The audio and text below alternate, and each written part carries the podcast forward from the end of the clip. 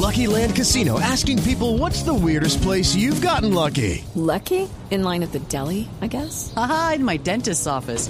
More than once, actually. Do I have to say? Yes, you do. In the car before my kids' PTA meeting. Really? Yes. Excuse me, what's the weirdest place you've gotten lucky? I never win and tell. Well, there you have it. You can get lucky anywhere playing at LuckyLandSlots.com. Play for free right now. Are you feeling lucky? No purchase necessary. Void where prohibited by law. 18 plus. Terms and conditions apply. See website for details.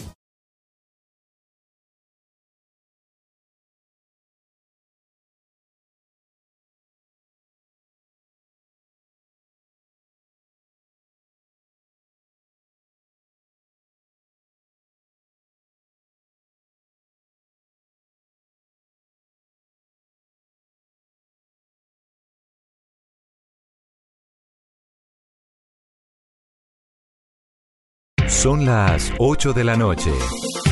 Aquí comienza Mesa Blue con Vanessa de la Torre. Son las 8 en punto. Bienvenidos a Mesa Blue. El ministro de Vivienda de Colombia se llama Jonathan Malagón. ¿Tiene cuántos años, ministro? Tengo 34 y cumplo el 10 de agosto 35. Ah, bueno, pero entró de 33. Entré de 33. Jovencito, ¿no? Joven. Bienvenido, ministro. Me da mucho gusto tenerlo en Mesa Blue. Vanessa, el gusto es mío. Un saludo muy especial para ti, para los oyentes, para las muchas personas que nos siguen además por las redes sociales. Esta noche, numeral, Vanessa, pregúntele a mi vivienda. Los estamos escuchando, todas sus opiniones son muy importantes para nosotros. ¿Qué dice la gente, Carolina? Muchas preguntas, Vanessa. A esta hora nuestros oyentes están preguntando, por ejemplo, si yo gano el mínimo, ¿a cuál de los programas del gobierno eh, para poder tener vivienda puedo aplicar? ¿Cómo lo puedo hacer? También preguntan si no quiero una vivienda de interés social, cuáles son las opciones que tengo, si es momento de comprar o no, si puedo reemplazar lo que estoy pagando de arriendo por la cuota para poder tener vivienda en el país. También nos preguntan por el programa Guajira Azul, que es el programa líder del gobierno y del Ministerio de Vivienda en La Guajira para llevar agua a los sitios más alejados. Usted cuando grande quería ser ministro de Hacienda, ¿no? ¿Cómo sabe eso? Pues porque soy periodista. a mí me preguntaban eso. Yo siempre quise ser economista. Siempre. Eh, hay gente que sueña con ser policías, otros quieren ser ladrones, eh, bomberos, eh, superhéroes. Yo quería ser, esto es, además es bien raro, un niño de 8 o 9 años, ¿usted qué quiere ser? Economista, economista, economista, economista.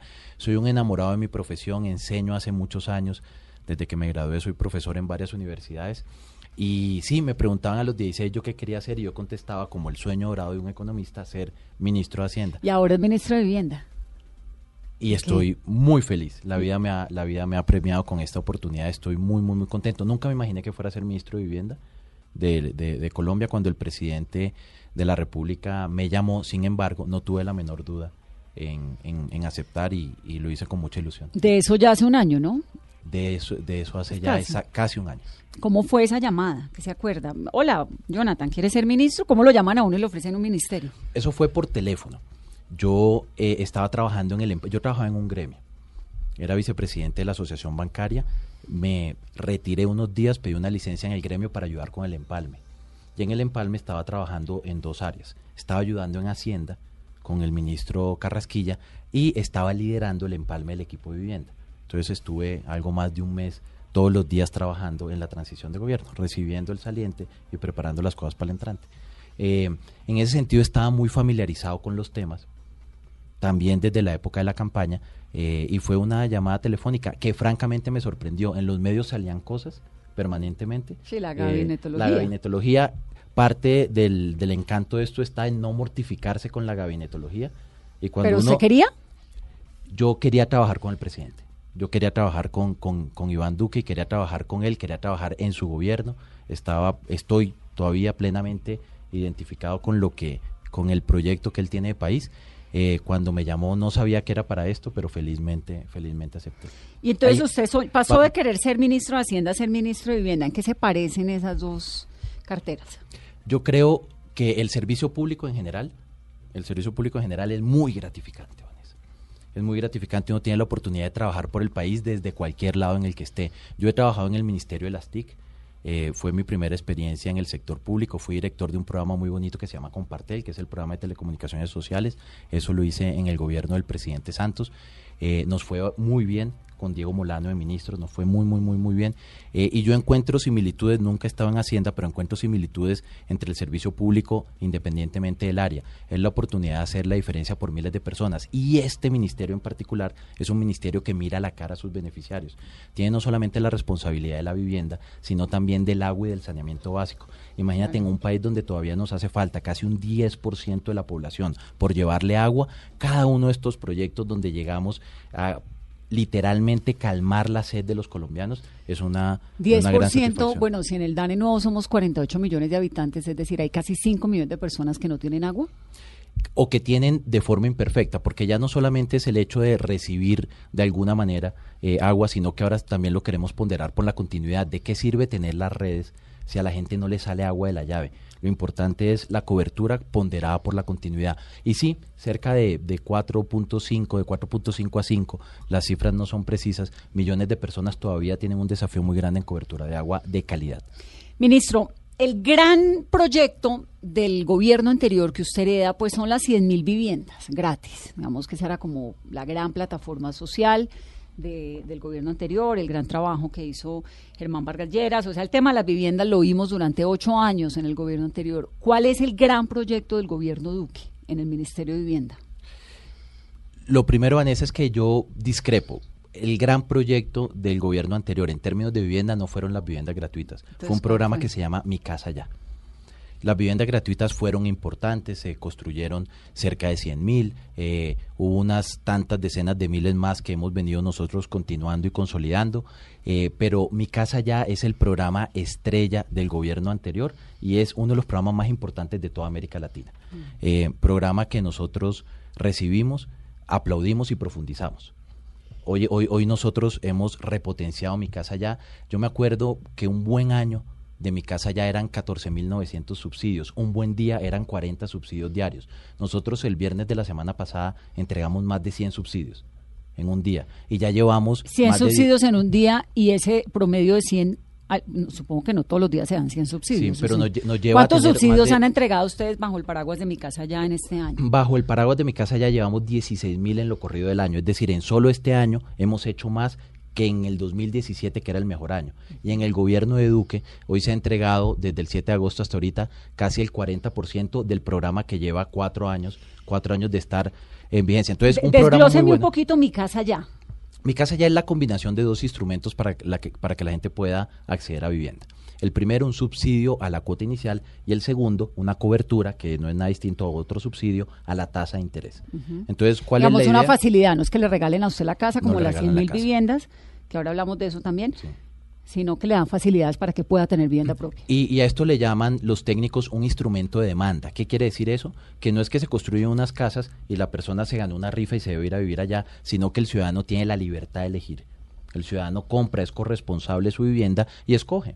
Escoge al final del día si quiere un barrio, si quiere otro, si quiere una casa más grande, más pequeña, en distintas ubicaciones.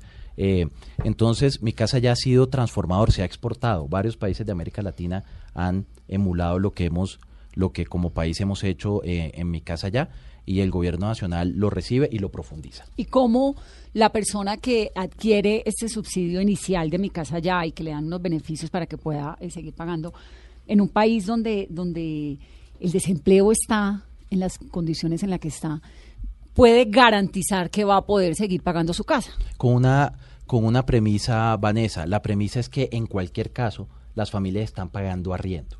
Entonces, siempre que logremos sustituir la cuota del arriendo por la cuota de la vivienda propia, hay un cierre financiero, porque el contrafactual sería no estar pagando la vivienda y volver a pagar arriendo. Entonces, si un gasto que de todas maneras tiene que hacer la familia todos los meses, se lo sustituyo por una inversión para capital, para sí en vez de que pague arriendo, pague su en casa. vez de que pague arrendo, pague su casa. Pero ahora que me preguntaba cuál es el programa estrella, el programa estrella de este gobierno es un complemento a mi casa ya que se llama Semillero de Propietarios. Mi casa ya funciona muy bien, pero tiene un desafío. Solo el 20% de los beneficiarios ganan entre 0 y 2 salarios mínimos. Ha sido muy bueno para familias de 2.5 salarios, para familias de 3 y de 4 salarios, pero todavía no hemos logrado llegar a la base, base de la pirámide. Por ejemplo, un trabajador informal difícilmente termina siendo beneficiario de mi casa Claro, ya. por lo que decíamos que no, no hay cómo eh, pues garantizar, que puede pagar mensualidad y los bancos le prestan al que tiene. No, además es que No mire, la, lógica, mire la lógica de los bancos, no solamente es la capacidad de pago, sino la información. Para un banco, una persona que no está incluida financieramente, que no está bancarizada, ¿cómo saber los hábitos de pago de esa persona? O que pagaba un arriendo, o cuánto se gana.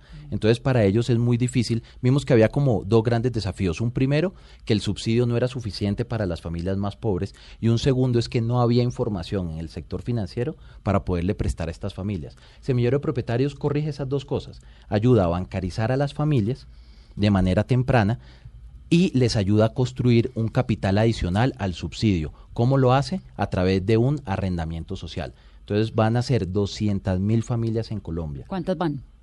Nosotros, el programa ayer justamente fue el lanzamiento de la plataforma de oferta que es muy importante. Tenemos 140 mil inscritos. Lo primero era convocar a todos los colombianos a que se inscribieran. Queríamos que fueran 30, 40 mil en esta primera fase. Llevamos 140 mil en, En todo el todos los departamentos.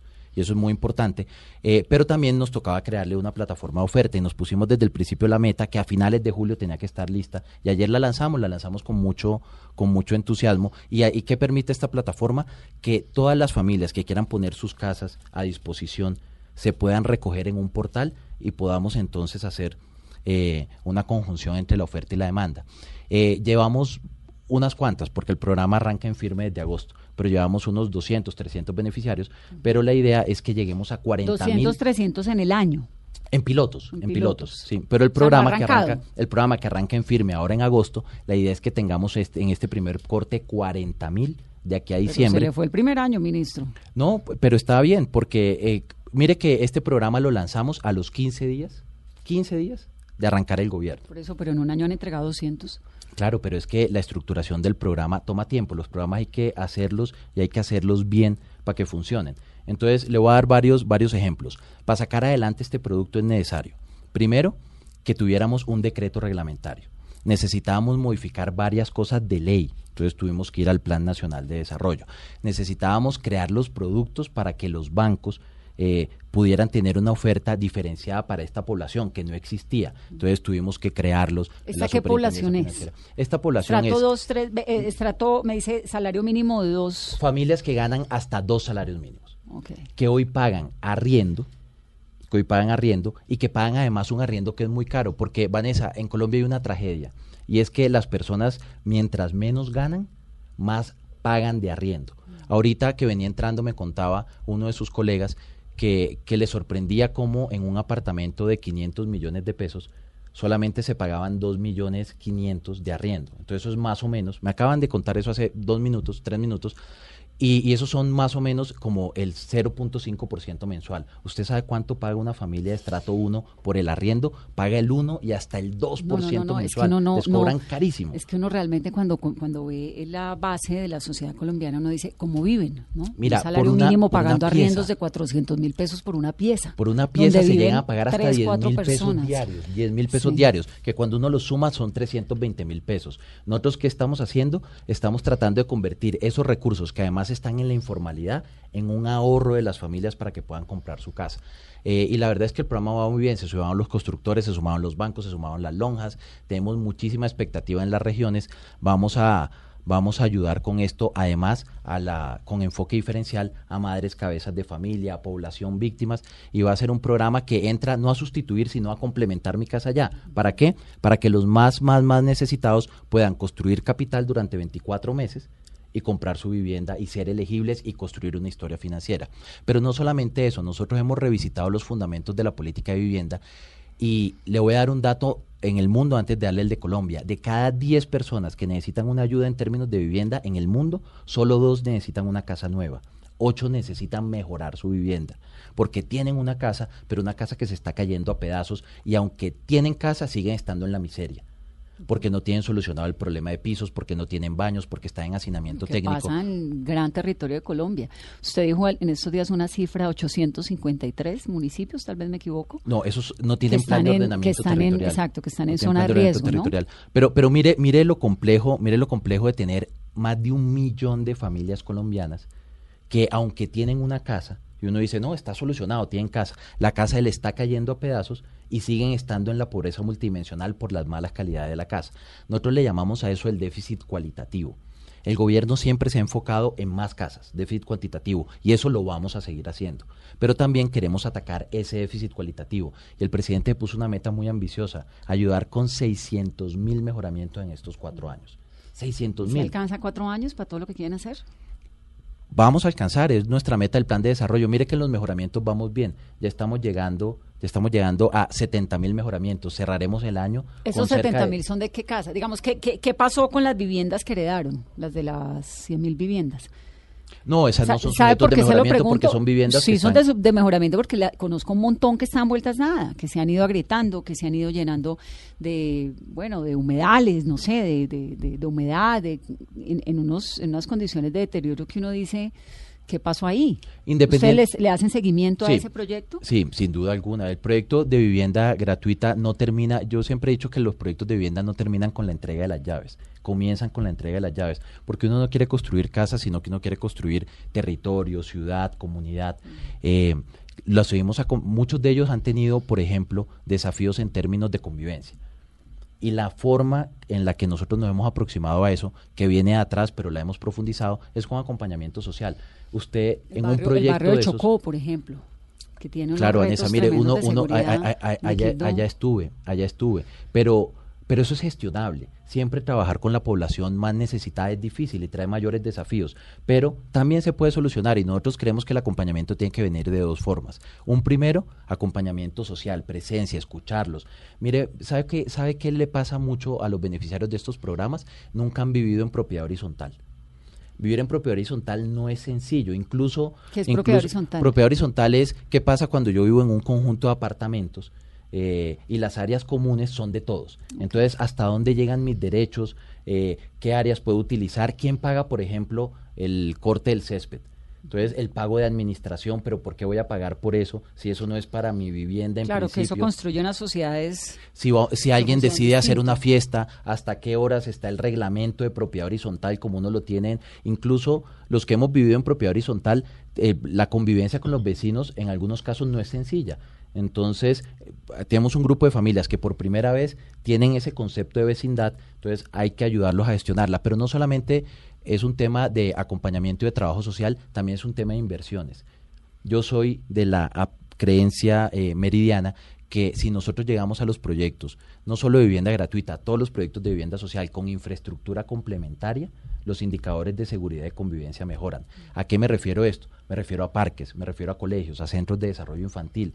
Mientras a la nosotros cancha de, de básquetbol. por supuesto, es que hay que, no, no simplemente hay que pensar cómo se construyen las casas y luego se construye el transporte para llevar a los habitantes a la ciudad. No, no, no, tenemos que llevar la ciudad a los habitantes. Y eso lo logramos a través de inversiones en infraestructura. En eso también estamos avanzando de manera decidida. Ministro, ya hablamos de los programas Mi Casa Ya, gestores inmobiliarios, mejoramiento de vivienda, pero toda la gente que nos está escuchando, ¿cómo puede acceder? A veces uno siente que hay falta de información porque la gente dice, quiero tener mi casa, acceder a un subsidio del gobierno, pero no sé cómo hacerlo. La verdad es que es muy sencillo y es un proceso transparente. Yo me dedico a recorrer Colombia, viajo a tres o cuatro municipios a la semana y una retroalimentación que tengo del diálogo con la comunidad, que es un diálogo desintermediado y para nada producido, es que se sorprenden de la facilidad para acceder a los programas. Por ejemplo, en Semillero de Propietarios. Para acceder a Semillero de Propietarios hay que inscribirse una página web. Demora tres minutos el proceso. Los primeros beneficiarios que hemos tenido sencillamente no lo podían creer. A mí me decían, ministro, es que creí que nos estaban estafando. ¿Por qué? Porque no me pidieron nada a cambio, fue muy fácil, fue muy Y sencillo. si es tan fácil, porque no todo el mundo tiene casa. Si es tan fácil inscribirse a los programas, Digo, sí, pues si es tan fácil, digamos, acceder a los subsidios, inscribirse a los programas, porque en Colombia hay tanta gente Porque que se los queja de que no subsidios tiene es una casa? condición necesaria, pero no suficiente. Aquí en Colombia, para solucionar el déficit habitacional, tenemos que hacer muchas cosas. Vanessa, aquí nos hace falta todavía que el 5% de la población tenga vivienda. 5%. Eso es bastante. Pero se ha reducido. Los últimos años hemos visto cómo ese déficit se viene reduciendo. Nosotros queremos que durante este gobierno se inicien 520 mil viviendas de interés social. Llevamos con corte a junio el 21% del gobierno y ya van unas 98 mil viviendas iniciadas de interés social. Eso es importantísimo. Pero antes Llevamos de que, de- como el de- de que 19% avance, de la meta. para ahondar un poco en la pregunta de Carolina, entonces, la inscripción es digital. La inscripción es muy sencilla, cambia programa por programa, pero el mensaje que yo le quiero dejar a los oyentes es que no está intermediada, no necesita políticos, no necesita palancas, no necesita pagar eh, un tramitador, es No, muy que es que hay un sencillo. señor que me está ofreciendo. Para nada, por ejemplo, los subsidios de mi casa ya, los subsidios de mi casa ya se ofrecen en las salas de ventas. La gente llega a comprar una vivienda de interés social y los vendedores le dicen, usted ya sabe que el gobierno le ayuda, le ayuda con el cierre financiero de esto, ¿usted cuántos salarios gana? Si gana menos de cuatro, le dicen, usted es elegible, aplique. Y se aplican además con un criterio que es muy transparente, que es primer llegado, primer servido. Es un criterio de demanda, conforme se van consumiendo los cupos hasta que gastamos los cupos que tenemos en todo el año. Eh, y eso, y yo creo que es muy importante, y es una de las ventajas que tienen los programas desde el lado de la demanda. Los programas desde el lado de la oferta necesitan rifas, sorteos, que la gente apele a la suerte. Aquí no, aquí todo el que quiera acceder al programa de vivienda, siempre que haya los cupos, y los hay porque tenemos más que en cualquier otro momento de la historia, puede llegar y ser beneficiario. Y por ejemplo, en el caso de mejoramiento de vivienda, ¿cómo lo hacen? ¿Cómo Bueno, los mejora- seleccionan las viviendas que van a arreglar? Los mejoramientos de vivienda eh, lo estamos haciendo entre tres entidades, el Ministerio de Vivienda, el Ministerio de Agricultura y el DPS. El DPS focaliza los mejoramientos de vivienda en las familias más necesitadas dentro de su base de datos eh, de población vulnerable, que yo creo que está muy bien. Entonces, más que, más que un proceso a la inversa, DPS va a ese grupo que lo tiene sectorizado. Nosotros en el Ministerio, el Ministerio de Agricultura lo está haciendo para comunidades rurales. ¿Y qué estamos haciendo en el Ministerio de Vivienda? En el Ministerio de Vivienda abrimos una convocatoria.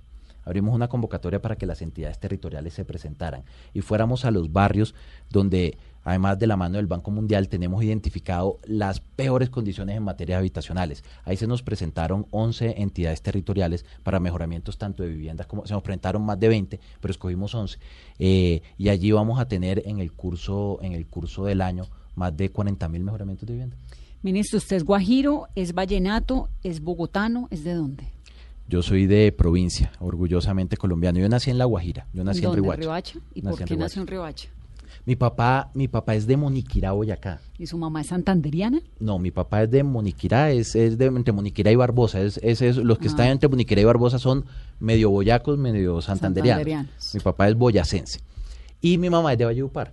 Pero mi papá en ese momento trabajaba en La Guajira, trabajó muchos años en La Guajira. Entonces, ¿En qué trabajaba? eh, en- en- él es técnico eléctrico. Y entonces Entonces- usted crece, nace en La Guajira, Sí. en Riohacha, pero se va para Valledupar, chiquitico. No, eh, a los siete años, siete, o ocho sea, años. tuvo sus primeros años en Tuve La mis Guajira. primeros años en La Guajira y unos recuerdos además eh, muy lindos y, y- y muy agradables.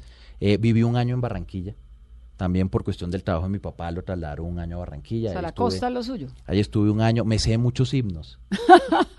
me sé muchísimos himnos. ¿Cuáles se sabe? Eh, el- Dicen que uno es de donde se sabe el himno, ¿no? Pues más o menos, yo, yo me sé hasta el de San Andrés. Eh, y sin, haber- sin haber vivido en San Andrés. Eh, a mí me gusta, me gusta mucho, creo que los himnos definen en buena parte lo que es la cultura y la identidad de las regiones. Pues sí, Destacan. pero no tanto como para destacan- aprendérselos, pues. o sea. Se aprendía el himno y no los vallenatos belleza en divina. Valledupar, ministro. También me sé muchos vallenatos. Y, pero el, crecí en Valledupar, de los 8 a los 16 años estuve, estuve en Valledupar. La familia de mi mamá es de Valledupar. Yo me siento tanto de La Guajira como de Valledupar. O sea, ¿se sabe el himno de dónde? La Guajira. Mire, yo me sé, yo me sé en la, en la Guajira, me sé Valledupar, me sé Barranquilla, me sé el de Barranquilla. En estos días estuve en un evento con Alex Char y Alex Char me dijo, usted es un ministro caribe, se tiene que aprender el himno de Barranquilla. Yo no, ya me lo sé. Y yo, no, yo venga, yo me lo sé. Y me dijo, cántelo a ver. Y ahí se lo, ahí se lo canté. El de Cali es lindo, Gloria siempre, Santiago de Cali. que- Y, a- y como este es un gobierno que es tan de las regiones, con el presidente viajamos permanentemente, a mí me gusta además, eh, insisto, escucharlos y de tanto y tanto y tanto y tanto repetirlos, hay unos con los que uno se va volviendo familiar. Pero es que usted tiene como una memoria privilegiada. Yo aspiro, yo aspiro en unos años, Vanessa, a saberme otros tantos, pero más que el himno, eh, este, este es un trabajo que le da a uno la posibilidad de conocer hasta las comidas típicas. Eh, Eso es lo que tiene bueno el gobierno, ¿no? Que conoce un montón de cosas. Yo estoy muy gordo. A mí mi, mi esposa me dice siempre, si yo te cuido tanto con la alimentación aquí en la casa y nosotros somos tan cuidadosos en solo comer ensaladas y tomar leche de almendras, ¿qué, qué ocurre? Pues lo que ocurre es que cuando uno va al Huila, No, tiene pues, que obvio, es comer que un si a uno le dan en la casa leche de almendras, tiene que salir a comer arepa de huevo en la primera esquina. Ministro, usted fue seleccionado como uno de los 100 jóvenes líderes globales según el Foro Económico Mundial. es uno de los líderes de los 100 jóvenes más influyentes del mundo, según a Political en el 2018. Hace parte de la lista de los 10 economistas del futuro, según Latin Trade. Por dicho, tiene, de verdad que es que es una hoja de vida, además tan joven, ¿no? Tiene, eh, bueno, ha pasado por un montón de universidades, por la Universidad Nacional, por el London School of Economics, por Columbia, por la Universidad de Barcelona. Tiene un doctorado en economía de Tilburg. ¿No doctorado en economía a los 33 años? ¿A los Yo- cuántos años terminó el doctorado? Yo, yo me he dedicado a estudiar y a trabajar al O sea, tiempo. es un Eso para, mí, para mí es una premisa. Sabe que a mí me gusta mucho trabajar y estudiar. Yo, además, inicialmente fue, fue un tema de necesidad. Yo empecé a trabajar muy joven. Yo empecé a trabajar a los 19 años. Eh, trabajaba en portafolio y trabajaba en ANIF, en la Asociación Nacional de Instituciones Financieras. Era investigador junior. Eh, pero después le encontré mucho sentido porque uno es mejor estudiante cuando trabaja y uno es mejor trabajador cuando estudia. Eh, si no estuviera en Pero el usted, gobierno con digamos, estos usted es un nerd, nerd, ¿no? a mí me Por gusta mucho Por estudiar. naturaleza. A mí me gusta mucho estudiar. Tiene un hermano estudiar. Tengo un hermano matemático que terminó una maestría en, en matemáticas para la enseñanza en Harvard y ahora está haciendo otra maestría Por en eso. inteligencia artificial. No, eso no es cotidiano. Digamos, es una No. familia de, de nerds, de gente súper estudiosa. ¿De dónde Es- viene es- eso? Mire, es una familia de esfuerzo. Lo que yo soy nieto de, de unos campesinos y yo he podido ver el milagro de la movilidad social en mi familia. Apunta a estudio. Mis, mis abuelos, mis abuelos pasamos de una generación, y es que fue solamente hace 50 años, del analfabetismo, y yo hoy tengo el honor de servir a mi país como ministro de vivienda. De Y lo que ha habido, y lo que ha habido de por, y de tener un doctorado, y de ser profesor de carrera de la Universidad Nacional de Colombia, y lo que ha habido de por medio es el esfuerzo de la educación. Yo soy un convencido que la educación es lo que hace toda la diferencia en una sociedad para materializar justamente la movilidad. Eh, ocurrió con mis papás y ocurrió con nosotros, entonces siempre nos inculcaron en una familia de clase media, sin muchos privilegios, siempre nos inculcaron que el esfuerzo en el estudio era lo que iba a hacer la, ¿Su la- la mamá qué diferencia. hacía?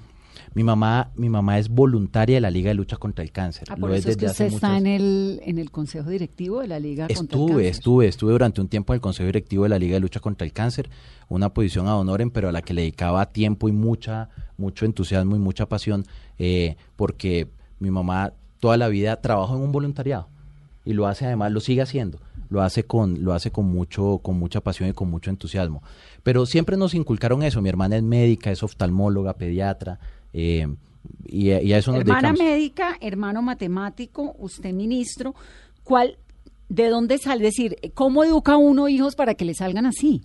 Porque además, eh, me leí una entrevista que le hizo Isa López, tal vez, súper bonita para el espectador, y entonces contaba que a usted le encantaba jugar Nintendo y los videojuegos y todo esto, que las mamás de ahora, ay no, que no vea tanta televisión y no juegue tanto eh, videojuegos, pero usted un poco demuestra lo contrario. ¿no? ¿De dónde Sí, sale sí. toda esa formación tan sólida eh, de educación de su familia? Sí, yo creo, yo creo que ahí no hay una receta mágica. No, no es que yo venga de una familia de humanistas. Mi papá, un lector empedernido, siempre leyó mucho y yo por absorción me dediqué a leer los libros que veía en la biblioteca eh, de manera desbordada. Pero a mí me gustó mucho mi niñez, tengo unos recuerdos muy lindos de mi niñez porque mi papá llegaba de trabajar a jugar Nintendo conmigo.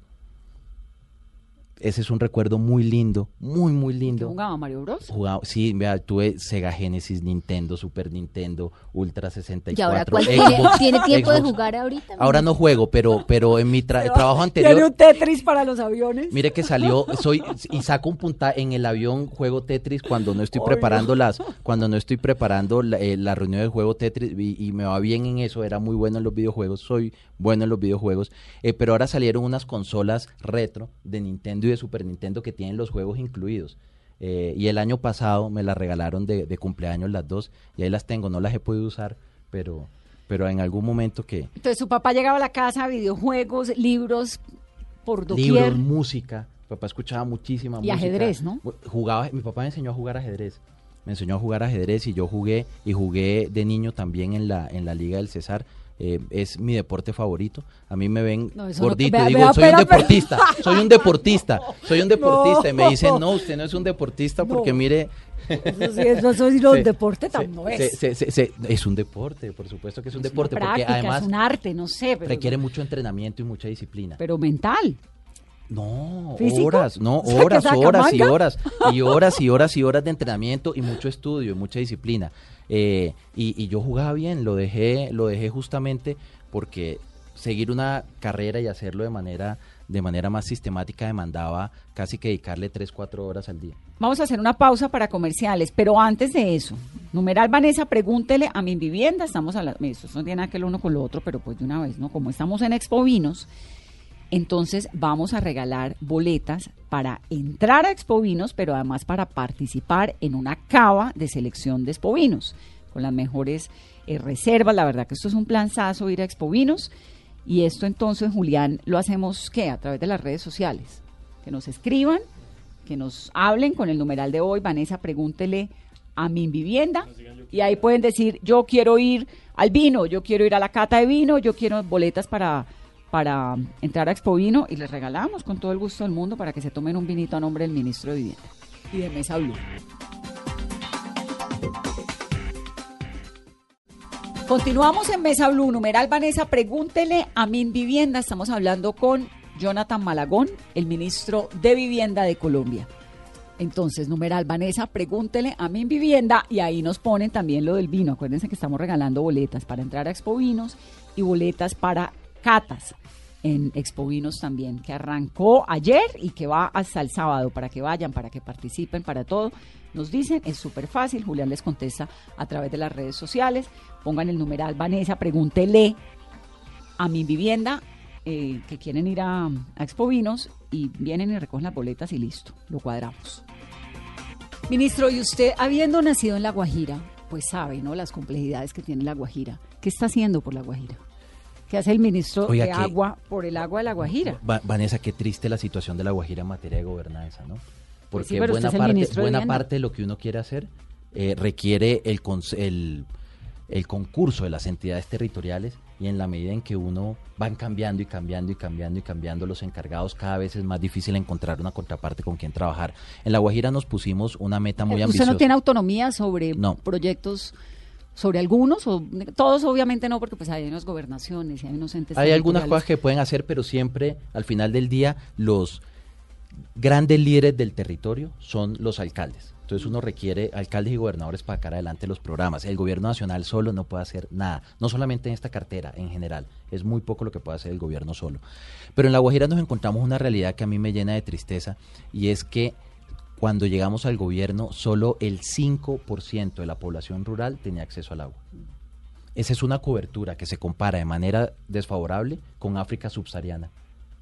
Eso es terrible. Si, es terrible tener en ciudades el 95 y que nos falte el 5, imagínese donde solamente hemos logrado el 5 y nos hace falta el 95. Mire que en La Guajira las mujeres además, porque es un tema cultural allá, son las mujeres las que salen a recoger el agua. Pero además lejísimos, a los argüelles, ¿cómo se llaman? Sí, a Jagüeyes y, tienen como dos particularidades. La primera es que se pueden gastar en ese proceso cuatro horas al día, primero. Y segundo, recogen agua que no es potable. Que además que esa no agua es recomendable. es, qué pena, pero es espantosa. Es decir, es agua que uno ve, se la toman, No se debe cocinan, hacen todo con esa agua que es un agua estancada. Entonces nosotros estamos eh, insistiendo en una tecnología alternativa que se llama las pilas públicas.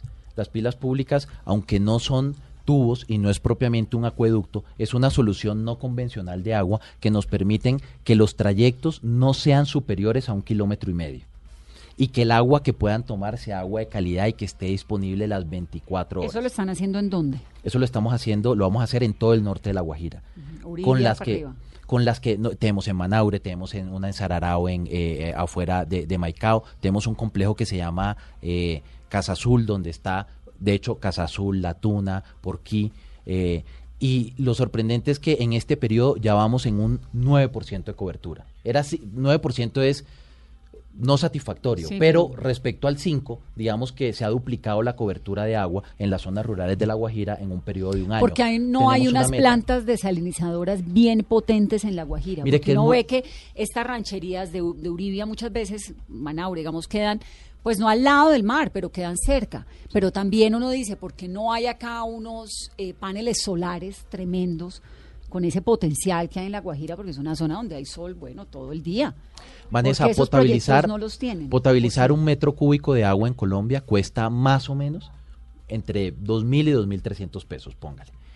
Las tecnologías de desalinizadoras de los 80 y de los 90 hacían que en Colombia, tanto en La Guajira como en San Andrés, nos costara casi 25 mil pesos un litro. Entonces, un litro a través de la desalinizadora nos costaba aquí en Colombia, nos cuesta hoy en Colombia 10 veces lo que nos cuesta a través de otras tecnologías. Pero eso ha cambiado su punto es muy interesante porque yo visité Israel y en Israel hoy en día están desalinizando agua a medio dólar el metro cúbico y a medio dólar pues ya es, es que Israel es un gran ejemplo porque Israel tiene un sembrado de eh, sandía en la mitad del desierto. Mire, ¿cómo hacen para levantar estas palmas en la mitad de una zona tan desértica? La intervención más grande de agua en California la están haciendo con desalinizadoras. Entonces ha habido en los últimos 10 años, sobre todo, un avance tecnológico muy grande que hace que esa sea una de las alternativas que nosotros estemos contemplando ahora. Hay un problema logístico. La nación Guayú está muy dispersa.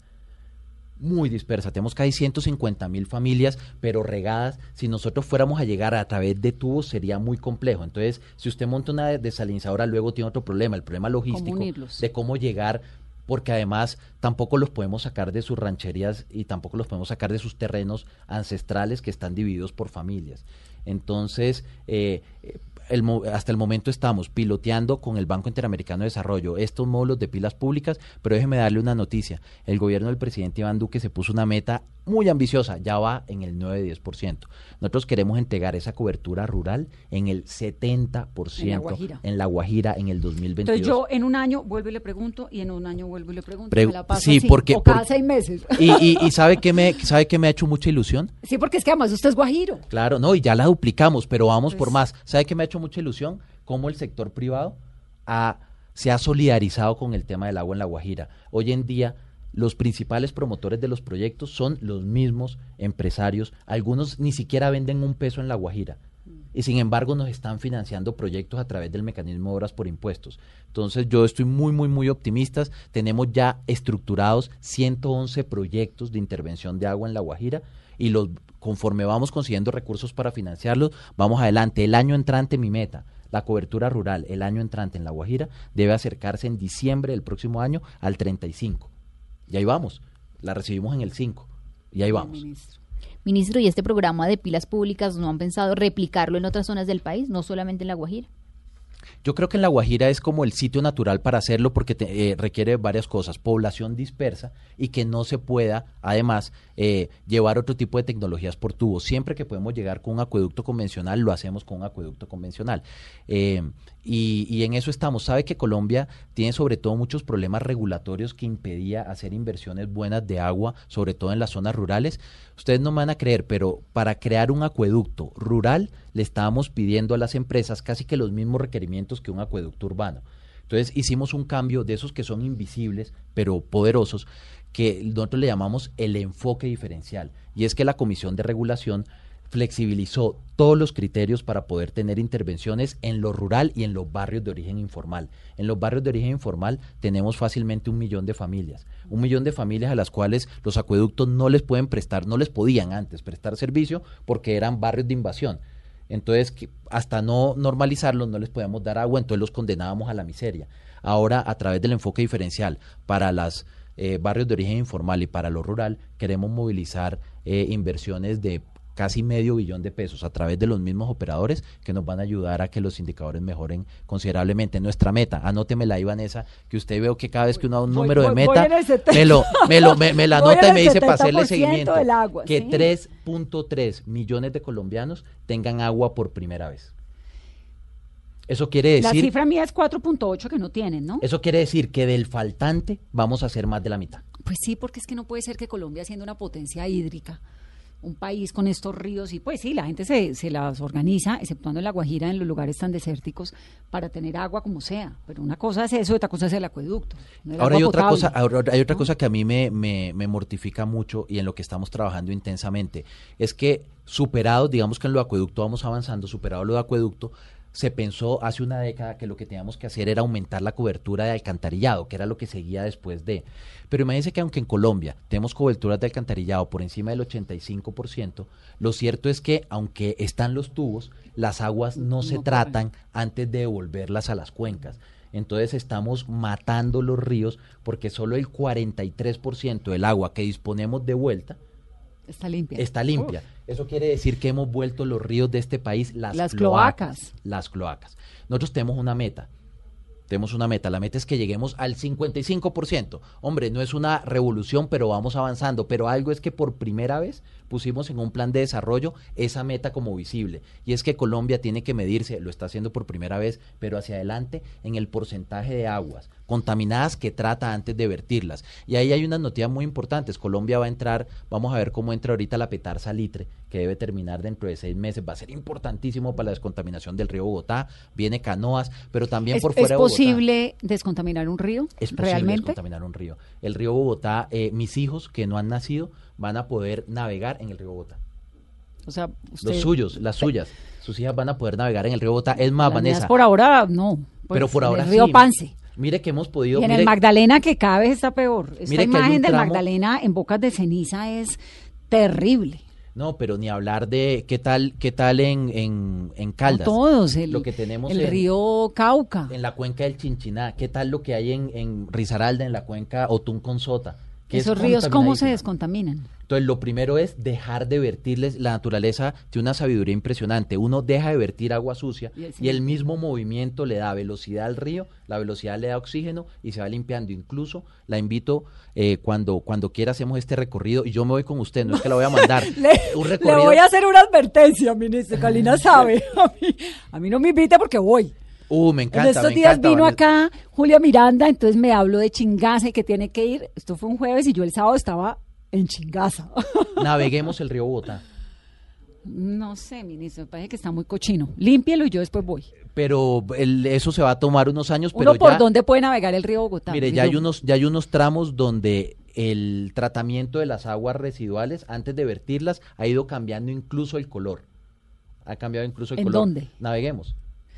No sé, es que Na- me- na- me- va, a ser, va a ser mucho más interés. Mire, ahora que Pero va a le entrar toca a uno navegar que con tapabocas y con casco y con botas y guantes y no puede ni respirar ni Pero nos sirve- eso no nos son sirve mucho, condiciones. nos sirve mucho, Eso se parece como a la película, eh, se vio Children of Men, la película donde le cuentan a uno el fin del mundo, que para mí esa película es como que uno dice, bueno, si uno se imagina el fin del mundo es esto, ¿no? Como un lugar en el que no hay nada, la gente no puede procrear, las mujeres no pueden quedar embarazadas, no hay agua, no hay nada.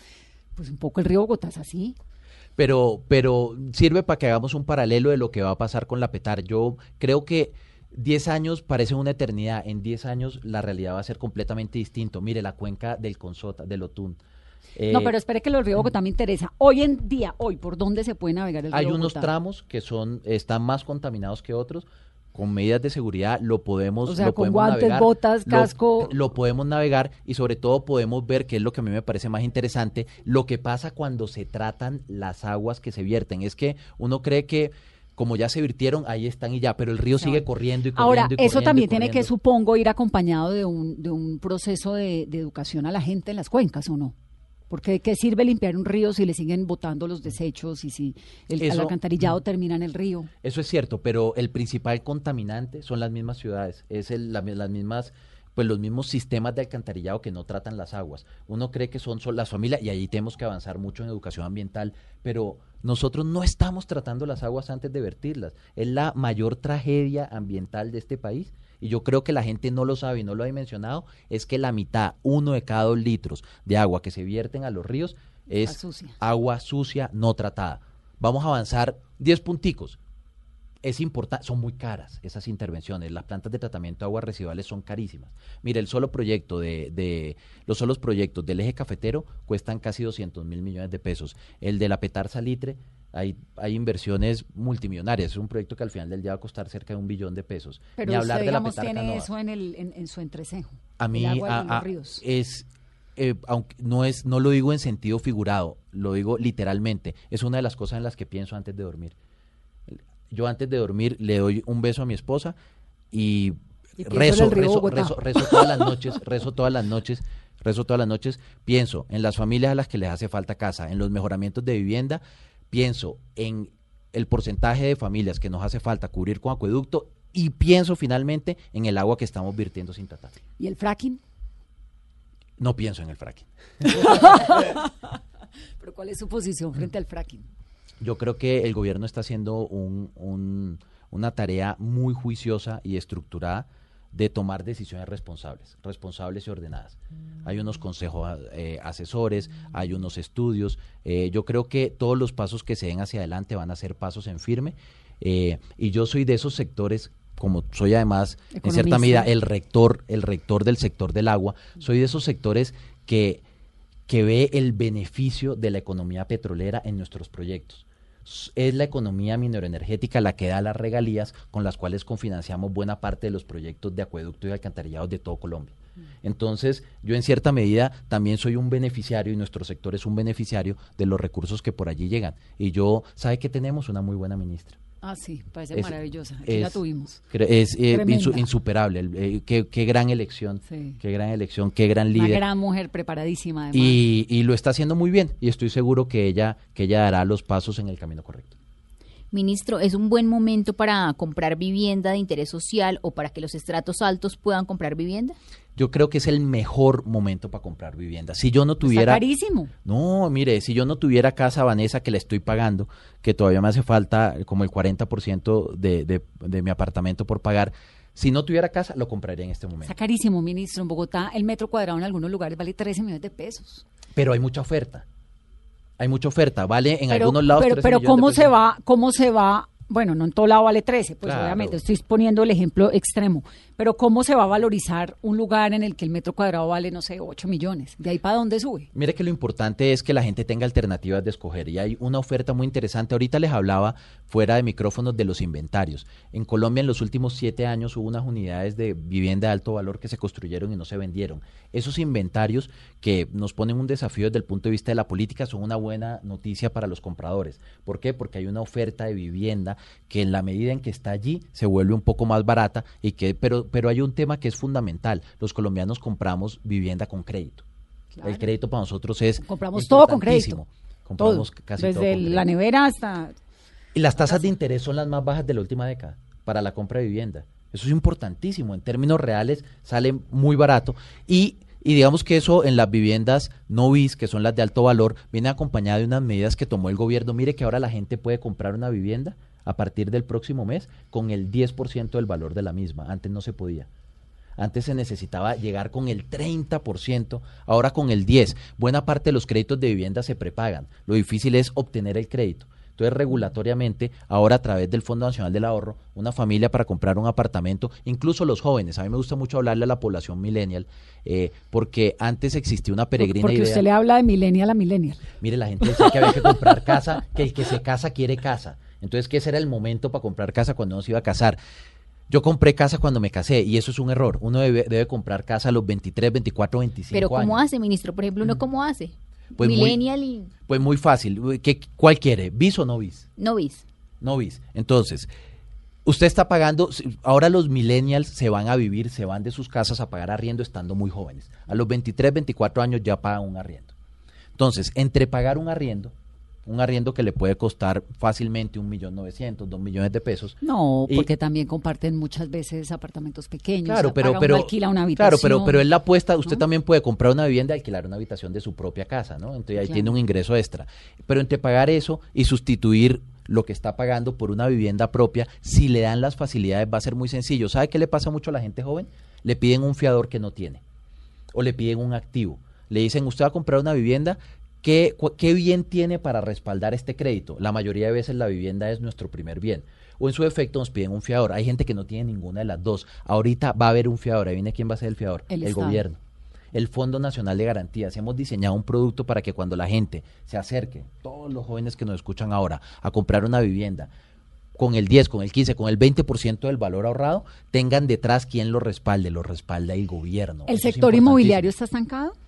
El sector inmobiliario depende del segmento. Tenemos como un comportamiento muy disímil. Las viviendas sociales crecen las iniciaciones a más del 15%. Eso es un número maravilloso. 15% es un crecimiento extraordinario. Tener un crecimiento de dos dígitos es muy importante. Entonces, las viviendas de menos de 150 salarios mínimos, de, de 135 salarios mínimos, están creciendo de manera maravillosa. ¿Eso es más o menos cuánto?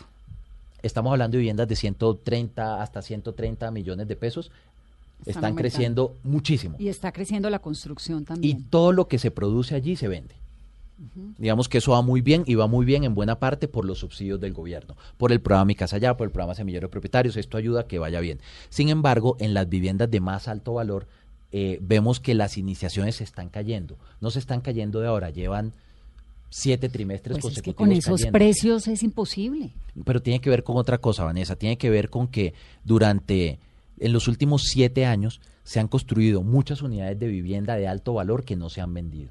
Y en la medida en que no se venden, hay un stock que es muy grande. Estamos hablando de más de 8 mil viviendas. Entonces, para los constructores que tienen un crédito para sacar adelante ese proyecto, es muy difícil pensar en un nuevo lanzamiento hasta que no desacumulen esos inventarios. Pero eso, eso, digamos, hay una sobrevaloración del terreno en algunos lugares de Colombia, en las capitales sobre todo, donde es tan costoso. Yo, yo no, sabe que eso lo han repetido ¿O qué mucho. Yo me acuerdo en un trabajo anterior que yo tuve en, en Desarrollo, analizábamos mucho que se había una burbuja y una burbuja en el suelo. Y yo siempre fui, em, como analista económico, de la línea que no. Esto pasa en todo el mundo.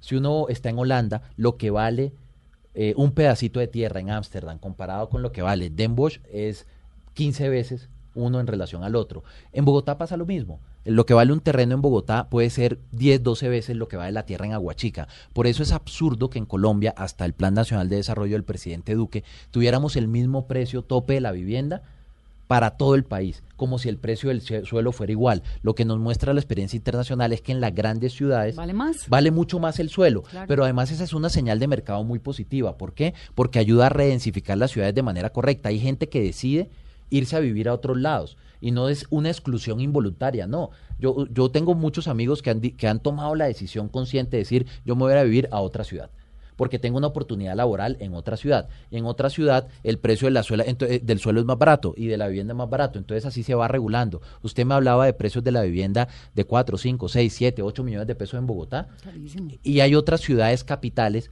muy interesantes que tienen un millón, un millón y medio de pesos por, por metro cuadrado. ¿Qué, está, ¿Qué es lo que está causando, digamos, el- en, el, en el último informe del DANE, que ciudades del eje cafetero se hayan llenado tanto de gente que se quiere retirar y que logra conseguir, bueno, la combinación de buen clima con una buena calidad de vida, pero también con una no vivienda que pueda malo. pagar? Y eso no es malo, eso pasa en todo el mundo. La gente, eh, eso es lo bueno de los mercados. Hay señales de precios Pero lo- y la gente va respondiendo a esas Pero lo malo sí es que Bogotá tenga lo que me decía ahora, que tantos proyectos hay quietos. Mire, Bogotá, como no habíamos ajustado el precio de la vivienda de interés social, en Bogotá no había una oferta de vivienda de interés prioritario, no existe la oferta de interés prioritario y la vivienda de interés social crecía muy poco. De hecho, cuando uno los mira en cinco años, decrecía. El crecimiento compuesto es negativo en un periodo de cinco años, que es terrible. Ahora hemos mandado una señal muy interesante. Modificamos los precios para Bogotá, para Medellín, para Cali, para Barranquilla, para Bucaramanga, para Cartagena y para sus áreas metropolitanas, sus aglomeraciones. A través de ese mensaje, yo tengo previsto que en el segundo semestre del año se inicien por lo menos unas 48 mil unidades adicionales. Entonces, compramos vivienda. Mire, es el mejor momento para comprar vivienda. Los precios en unos segmentos están muy interesantes. Lo importante es que hay mucha oferta y como hay mucha oferta, hay de dónde escoger. Segundo, las tasas de interés están muy, muy buenas. Tercero, la nación le sirve de fiador, le sirve de garante a través del Fondo Nacional de Garantías. Cuarto, si es vivienda de interés social, nunca antes en la historia de Colombia habíamos tenido tantos subsidios. Este año vamos para más de 30 mil. Los mejores eran 14 mil 900. Vamos para más de 30 mil. Nunca antes habíamos tenido tantos subsidios. Entonces, este es un momento insuperable para comprar vivienda. Ministro, ¿y cuándo firma el presidente Duque el, el decreto de concurrencia de subsidios y así también que la gente pueda obtener más fácil su vivienda? Karina, ese, ese decreto es maravilloso. Hoy justamente salió de mi oficina firmado, ya lo firmó Alberto Carrasquilla, la ministra Alicia Arango, lo firmé yo, el presidente lo debe firmar en los próximos días, las próximas semanas. Imagínate, Carolina, imagínese, Vanessa, que ahora vamos a poder sumar los recursos de las cajas de compensación con los recursos de los subsidios del gobierno para las familias más pobres. Las que ganan menos de dos salarios mínimos van a poder tener hasta 50 salarios de subsidio. ¿Qué quiere decir eso en la práctica? Que en la provincia, los que se quieran comprar una vivienda de 80 millones de pesos, que es una vivienda que está en el tope de interés eh, prioritario, interés, entrando de vivienda de interés social, que son casas muy buenas, van a arrancar con 41 millones. 41 millones. Y no solamente eso, van a tener también cuatro puntos de cobertura sobre el crédito. Para ponerlo en cifras redondas, ¿qué quiere decir esto en la práctica? Que con un esfuerzo, dependiendo la tasa de interés, pero con y dependiendo del valor de la vivienda, pero un ¿Se esfuerzo pagan que irá cuánto tiempo? entre 200 mil pesos 200 mil y 350 mil pesos. Para unos créditos de 10 años, de 10 a 15 años, una familia puede comprar una vivienda. Eso es sustituir arriendo por vivienda por propia. vivienda. Ministro, se me está acabando el tiempo, pero no quiero quedarme sin esta cifra de las 850, 853 municipios de Colombia que no tienen, que están construidos tal vez en, en lugares de riesgo, porque pienso inmediatamente en Mocoa, en Rosas, en el Cauca. Vanessa, eh, Colombia está, para no adornar la situación, Colombia es un país que está en una crisis de ordenamiento territorial. No puede ser que con nosotros con 1.103 municipios tengamos 853 con el POD pues es que es- desactualizado.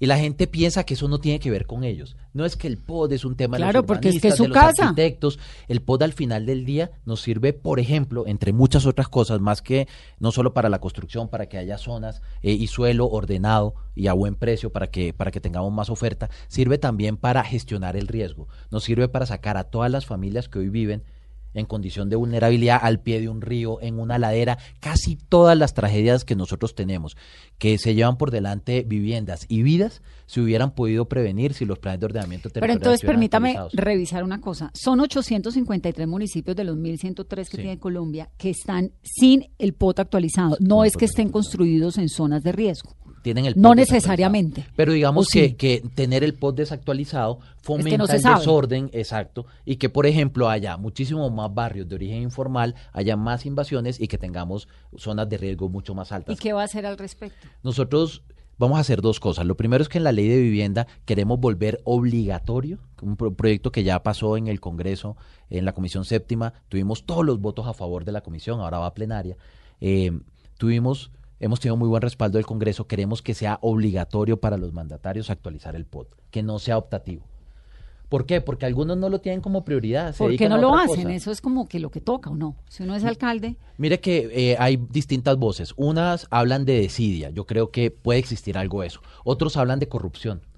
De corrupción porque tener una ciudad desordenada es una muy buena oportunidad para los corruptos, para sí, para luego cambiar la vocación, por ejemplo, del suelo. Entonces hacen intervenciones, se cambia la vocación del suelo y allá hay unas plusvalías extraordinarias de las que se apropian privados. Eso suele pasar. Pero yo creo que hay una tercera que también es importante reconocer, que para mí es la principal, y es la competencia técnica que no tienen las entidades territoriales. Yo, como le digo, Cesar y Guajira, vámonos para un municipio, vámonos para eh, Dibuya, por ejemplo, y pensemos si Dibuya tiene la capacidad y los recursos para Sí. actualizar un POT. Entonces nosotros también queremos flexibilizar. Hoy se piden más de 10 estudios para un POT, por norma. Entonces queremos que la ley nos permita tener POT muy buenos desde el punto de vista técnicos, pero con estudios flexibles y asequibles también para estas entidades y también que le permitan al Estado cofinanciarlos. Que nosotros como Ministerio de Vivienda podamos, nuestra meta es llegar a 150. 150 no soluciona todo, pero 150 es un avance. municipios. 150 ¿Eso cómo se hace? ¿Eso cuánto se demora? Tiene que ser como una cosa complicadísima. No, los estudios del POT se pueden hacer, un estudio del POT se puede hacer en un año. Fácilmente puede hacer en un año. Entonces, la combinación entre la obligatoriedad de actualizarlos, eh, la, yo diría que racionalización de los documentos que se piden para que un POT esté actualizado, pero tercero, la ayuda del gobierno para los municipios más pobres nos va a permitir eh, que 150 de los que queremos llegar con recursos nuestros, pero nuestra meta es que por lo menos tengamos menos de 500 de aquí al 2022 con su POT desactualizado. Pues ministro, ¿y usted sí le está quedando tiempo para lo de los hijos? Todavía no tengo hijos, Vanessa, pero sé, pero pero pues pero, pero pero le confieso algo, a mí me hace mucha ilusión ser papá. Eh, y tengo la esperanza que en el gobierno del presidente Duque van a nacer mis hijos, o por lo menos el primero de ellos. También nos cuenta aquí. También les contaré, así es. Ministro, bienvenido siempre a Mesa Blue. Muchas gracias. Hay una sola cosa que me está Vanessa, preocupando de esta entrevista, que no sé si le va a alcanzar el tiempo. Para todo lo que queremos hacer. Pues a usted. Cuatro años, es que le quedan tres. Pero eh, hay una manera de hay una manera de solucionarlo con el ritmo de trabajo, con el entusiasmo, con la mística y con la pasión. Entonces con eso sobrecompensaremos. Gracias, ministro. Muchísimas gracias. Y ustedes que tengan una muy feliz noche. Esto es Mesa.